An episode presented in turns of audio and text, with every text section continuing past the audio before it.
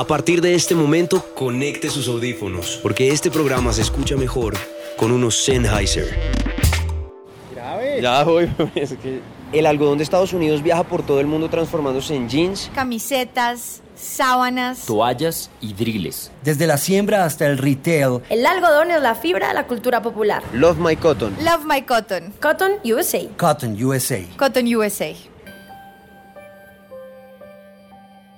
La X. Cotton USA presentan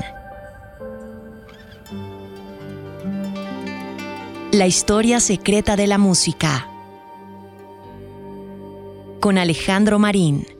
Episodio 5. La historia de Lola Palusa.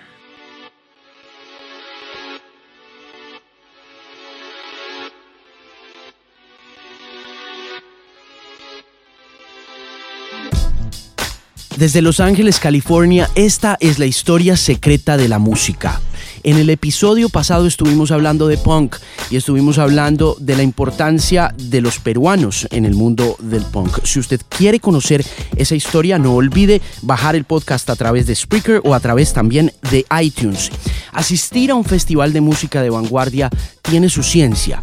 Y aunque los estilos que se pueden ver en un evento musical de estas características son diversos, la consigna es lograr un look adecuado para encontrar el equilibrio necesario entre comodidad, funcionalidad y grado de fanatismo. Eso sí, piensen en el algodón como su gran compañero. No se le olvide que un buen look alternativo, rockero o vintage puede marcar la diferencia a la hora de quedar registrado en los anales de la historia de esta edición que se realiza en Bogotá. Pero bien, antes de meternos en el mundo alternativo y en el mundo rockero, que es quizá una de las razones por las que más se habla por estos días de Lollapalooza, es preciso decir que la cultura de lo alternativo que nació en 1991 con esta iniciativa de Perry Farrell y de James Addiction no necesariamente está ligada exclusivamente al rock. La cultura alternativa ha ido expandiéndose en el transcurso de 25 años de existencia del festival, por lo que usted tiene a unos Disclosure y a una Lana del Rey también haciendo parte de la celebración de los 25 años en el Parque Grant en la ciudad de Chicago el próximo 27 de julio.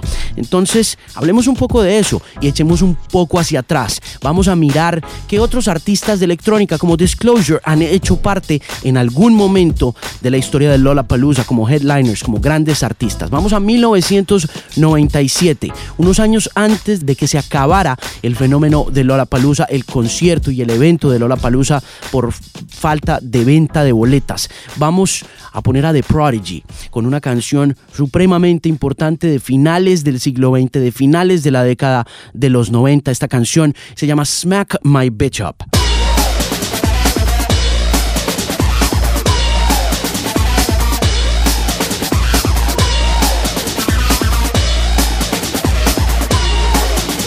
Como lo hemos hablado en varias ocasiones y en varios de los episodios, y como suele suceder en nuestros programas, vamos de atrás hacia adelante, y en la medida en que lo vamos haciendo, también nos vamos dando cuenta que al igual que mm, muchos de los comienzos o muchos de los inicios que se producen en la historia de la música, todos de alguna forma están conectados al final de algo más. En este caso puntual, el final era el final de James Addiction. Y la gran despedida era este lineup, un grupo de artistas, una comunidad que más adelante sería conocida o denominada por el mismo Farrell como la nación alternativa. De manera que hablemos con Perry Farrell, el fundador de Lollapalooza, el hombre que trae a Lollapalooza a la ciudad de Bogotá este próximo 17 y 18 de septiembre. Hablemos un poco de lo que estaba sucediendo hace 25 años en la historia de este festival y cómo comenzó esta idea de lo alternativo que más adelante se iría convirtiendo también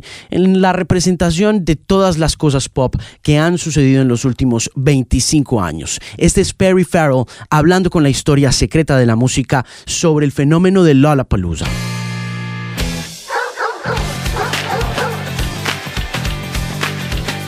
Guess I should start off by thanking you for over 25 years of great music, more than 30 years of great music. You know, it's amazing what you've done for rock and alternative culture during these years, you know. I appreciate that. Thank you very much for saying so. and thank you also for bringing such a beautiful experience to Colombia. You know, it's uh, something that a lot of people have been waiting for for a long time. You know, and um, I'd like to ask you how it feels for you as a person uh, to come from a small alternative experience to this you know monolith of, of, of pop culture nowadays Yeah. Well, the good news is it's taken me 30 years, so I've had time to adjust. you know, at first I was not uh, very big on being a a uh, pop icon at all. You know, I, I, I'll, I'll tell you something funny.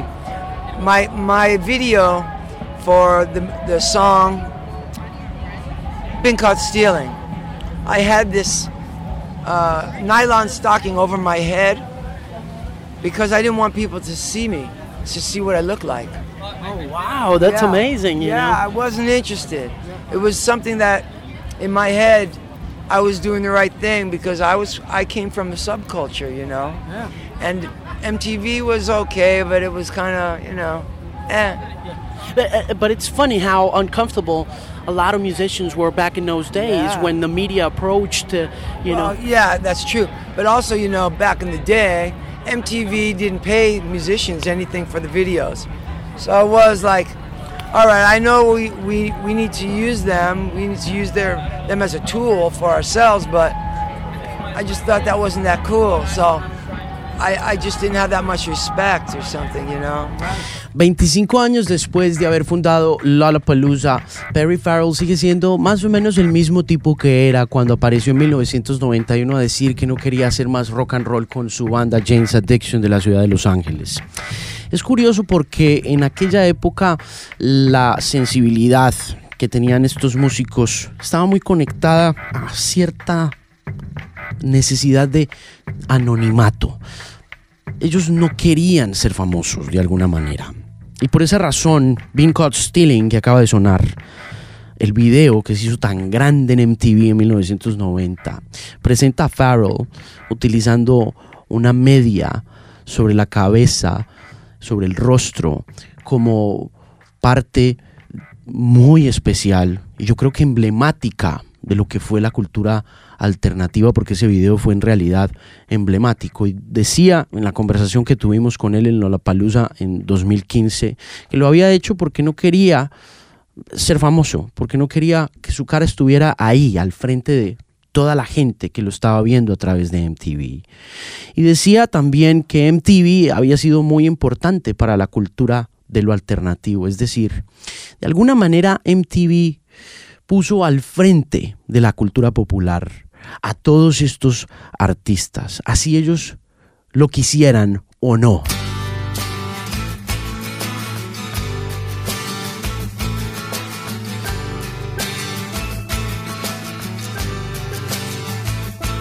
Hablando de lo difícil que es hacer un festival como Lollapalooza que comenzó en 1991 en otras ciudades. Originalmente el festival era itinerante, actualmente se celebra solamente en la ciudad de Chicago. Empezó aquí en la ciudad de Los Ángeles, pero se fue mudando primero entre 1991 y 1998. Estuvo en diferentes partes del país, pero esa logística era tan difícil de manejar que unos años después, en 2005, la ciudad de Chicago y Lollapalooza con el, auspicio de una empresa llamada C3 Presents lograron dejar el festival en un solo lugar en la ciudad. Sin embargo, esto cuenta Perry Farrell de James Addiction sobre lo difícil que es llevar la experiencia de Lollapalooza a otras partes del mundo, como Berlín, como Brasil, como Argentina, como Chile y ahora Colombia. How hard has it import to transport this experience from one country to another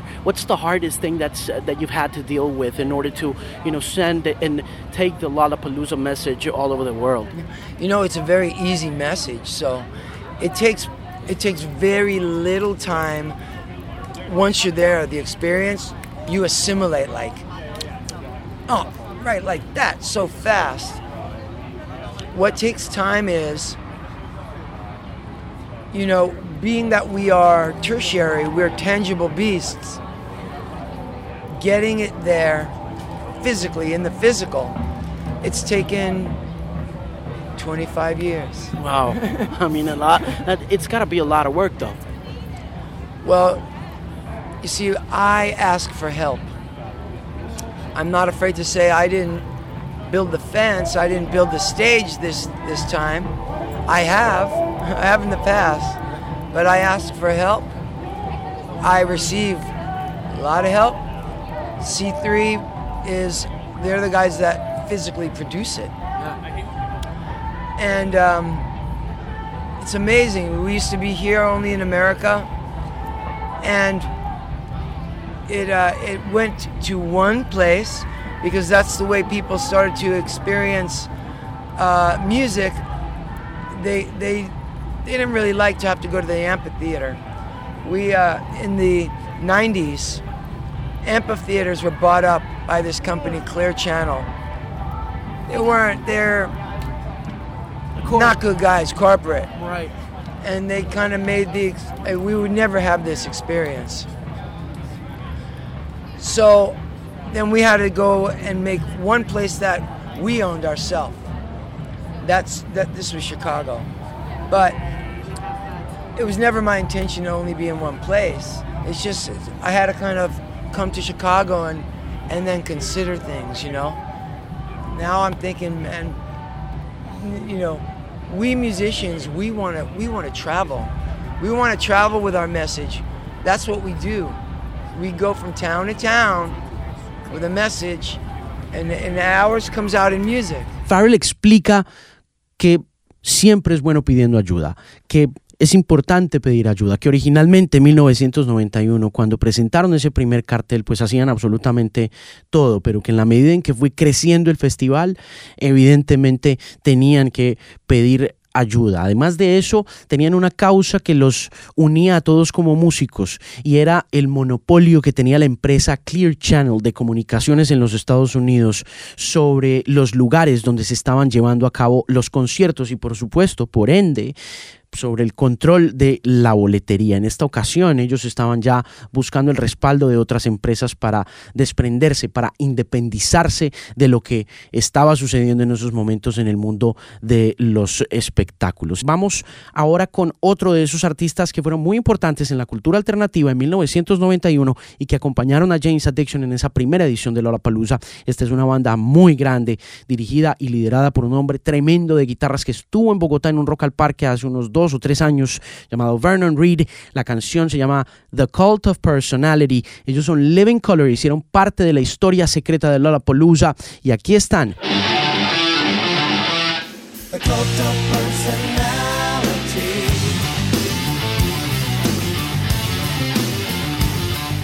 Vamos con otro artista importante que hace parte de la historia de Lollapalooza, indiscutiblemente, y por supuesto, de la historia de la cultura alternativa, que ha cambiado muchísimo en el transcurso de 25 años. Pero aquí, en 1991, en este momento, estaba haciendo una transgresión de los nichos, de lo industrial, hacia lo pop. Este es Trent Reznor y aquí está con Nine Inch Nails haciendo una canción tremenda llamada Head Like a Hole, una de esas grandes canciones que hicieron parte de la historia secreta de Lollapalooza en 1991.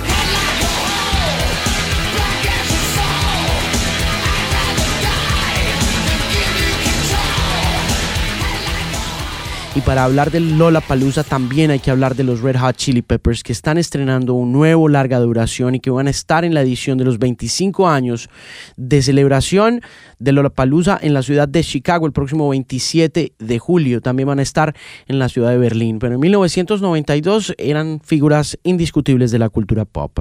Independientemente de que fueran una banda de rock, estaban en la cima de lo pop.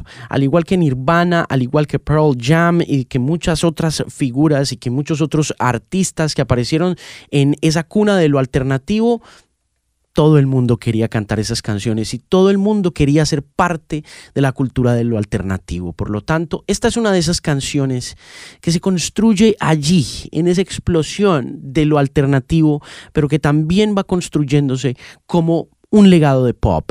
Independientemente de que no fuera Michael Jackson o Madonna, hay que decir que estas canciones de rock alternativo son parte también de la cultura pop.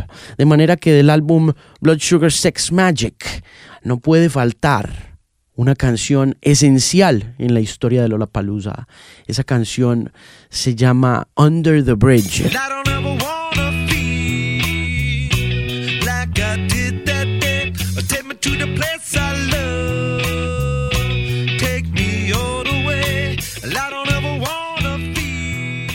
Y ahora de 1991, otra banda que hizo parte del lineup de Lola, Pearl Jam, de su álbum Ten. Esta es una super canción, esta es una canción indiscutiblemente pop también, a pesar de ser una de esas grandes canciones de rock alternativo de la década de los 90. La canción se llama Even Flow.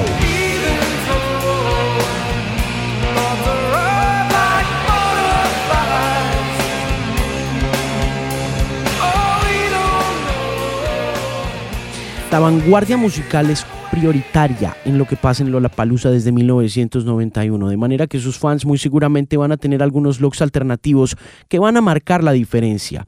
El denim es sin duda el material preferido. Jeans rotos, desgastados, esos son una gran opción para los amantes de la prenda estrella del algodón y si los lleva en el caso de las mujeres, por ejemplo, con un top de encaje una camisa estampada de flores en los hombres y una chaqueta bomber intervenida con parches va a estar muy bien vestido para el festival. Pero si siente que a este look le falta un poco de atrevimiento porque prefiere algo realmente novedoso y de avanzada, entonces opte por un look deconstruido que enaltezca la confección de costuras sin hilos, forros a la vista o prendas de algodón deshilachadas, que son las esencias de la escuela más vanguardista de la moda y por consiguiente de quienes buscan más allá de las tendencias de la moda.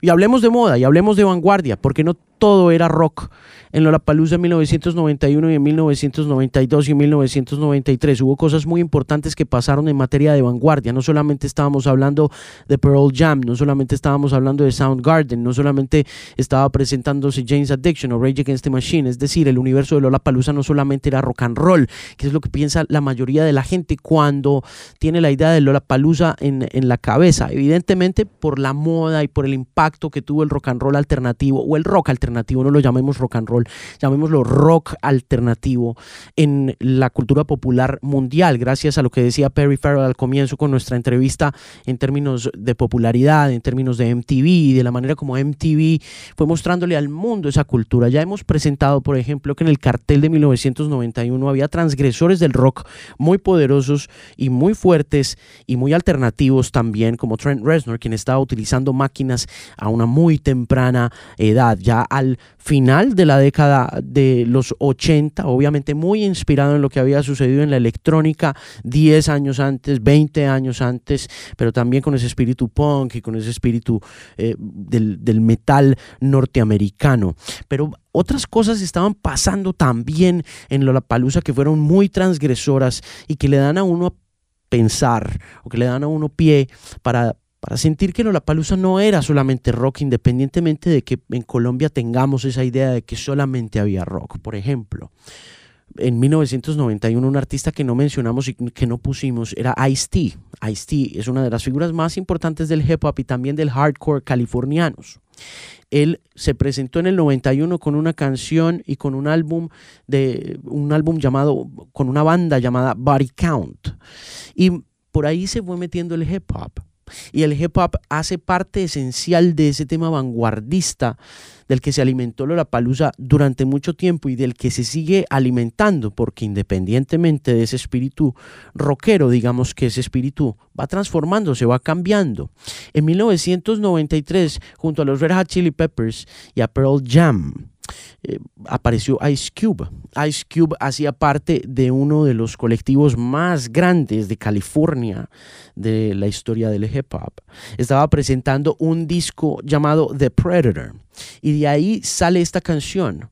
Él estuvo en Lollapalooza con los Red Hot Chili Peppers y con Pearl Jam y no fue el único vanguardista.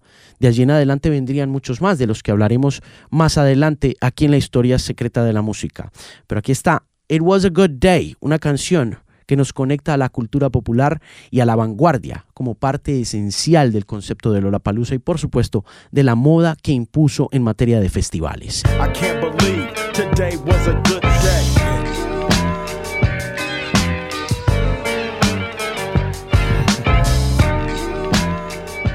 Por supuesto el rapa fue metiéndose al mundo del rock.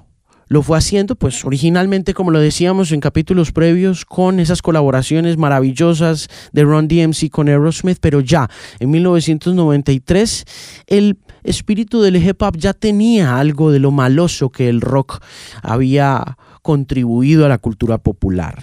Es decir, estábamos presenciando una especie de relevo de la cultura, de lo cool, de lo que era interesante, de la manera como se estaban relacionando los jóvenes, y no solamente los jóvenes negros, también los latinos, quienes tuvieron mucho que ver en la construcción de Lola. Por ejemplo, Cypress Hill.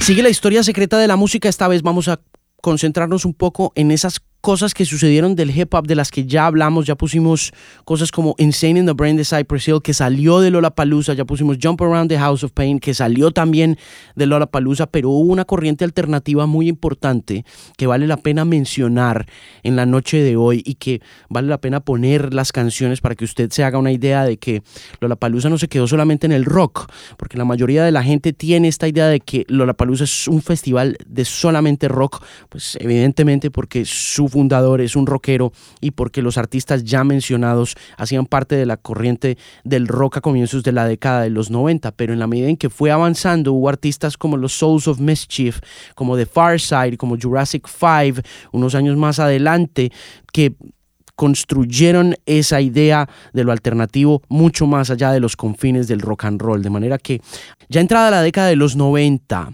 terminado el siglo XX, el hip hop sigue liderando en términos de line-up en Lollapalooza. Hay un artista del underground californiano, un grupo de músicos de hip hop muy importante que vale la pena poner esta noche en la historia secreta de la música. Son una banda llamada Jurassic 5. Esa canción se llama What's Golden de un disco llamado Power and Numbers, que fue el disco con el que entraron al lineup de, Lola, de Lollapalooza en el 2005. We take it back to the days of yes, y'allin'. We're holding on to what's golden. On the stage, I rage and I'm rolling. We're not falling, a shot calling. We take it back to the days of yes, y'allin'. We're holding on to what's golden. On the stage, I rage and I'm rolling. Melancholy mundane, so Vamos cerrando esta edición de la historia secreta de la música recordándoles que en la próxima edición estaremos hablando de post-punk. En la anterior hablamos del punk.